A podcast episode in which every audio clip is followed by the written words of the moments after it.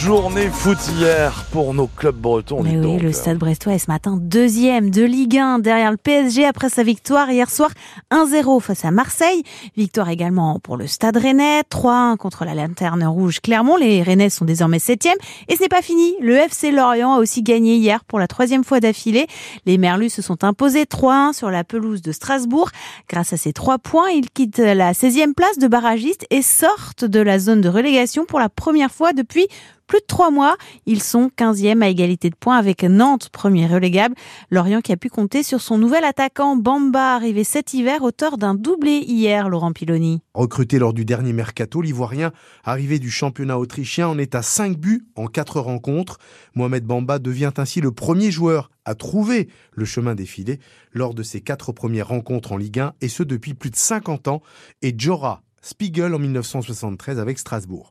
Toujours à l'affût de la moindre faiblesse de son adversaire, Mobamba est là pour le sanctionner. Si en terre alsacienne, Bamba a confirmé ses talents de chasseur de but, il a aussi nouvelle fois été précieux pour le collectif de par sa disponibilité qui offre au Merlu des solutions, comme le souligne Julien Ponceau, également buteur ce week-end à Strasbourg. On peut allonger, il sera là devant pour regarder la balle, pour remiser. Donc ouais, je pense que c'est vraiment la confiance qui nous manquait. Quand tu vois les, deux buts aujourd'hui, c'est se fait oublier, il est là au bon, endroit au bon moment. Donc euh, c'est top, faut que ça continue et euh, on en profite un max. Profiter un max des qualités de son buteur Mobamba, le FC Lorient le fait parfaitement. Depuis son arrivée, les Merlus sont invaincus, mais au-delà des résultats bruts, ce sont surtout les productions individuelles qui se sont accrues et qui profitent au collectif. Mobamba en est certainement le détonateur. Prochain choc dans la course au maintien samedi prochain, donc 17h contre d'ailleurs le FC Nantes. Et c'est reparti pour Amel Lecléache après une escale technique de deux jours sur l'Arkea Ultimate Challenge pour remplacer deux safrans endommagés. Le skipper du Maxi Banque Populaire reprend la direction de Brest avec comme objectif dépasser Thomas Coville qui est deuxième maintenant derrière Charles Caudrelier qui devrait d'ailleurs terminer la course en fin de semaine.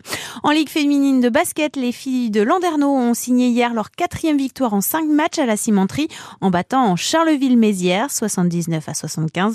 Le LBB est dixième du classement ce matin. Enquête ouverte après la découverte de deux corps sans vie à Trémerdin. Le corps d'un Brestois de 47 ans a été retrouvé en début d'après-midi samedi par des promeneurs dans le port de la baie de Lannion dans les Côtes d'Armor. Quelques heures plus tard, le corps d'un autre homme de 52 ans a été repêché sans lien apparent. Des autopsies sont prévues pour déterminer les circonstances de ces décès. Une enquête confiée à la brigade de gendarmerie de Perros-Guirec et à la brigade de recherche de Lannion. Un tiers des habitants de Guipava, près de Brest, n'ont pas eu de courant hier matin jusqu'à 14h dans l'après-midi. Coupure d'électricité due à une défaillance d'un poste de distribution selon le maire. Plusieurs centaines de fêtards rassemblés ce week-end à Carré, free party dans un bâtiment désaffecté de l'ancienne conserverie de légumes Bouté Nicolas. Les gendarmes ont procédé à des contrôles d'alcoolémie et de stupéfiants autour du site. Il est 6h33.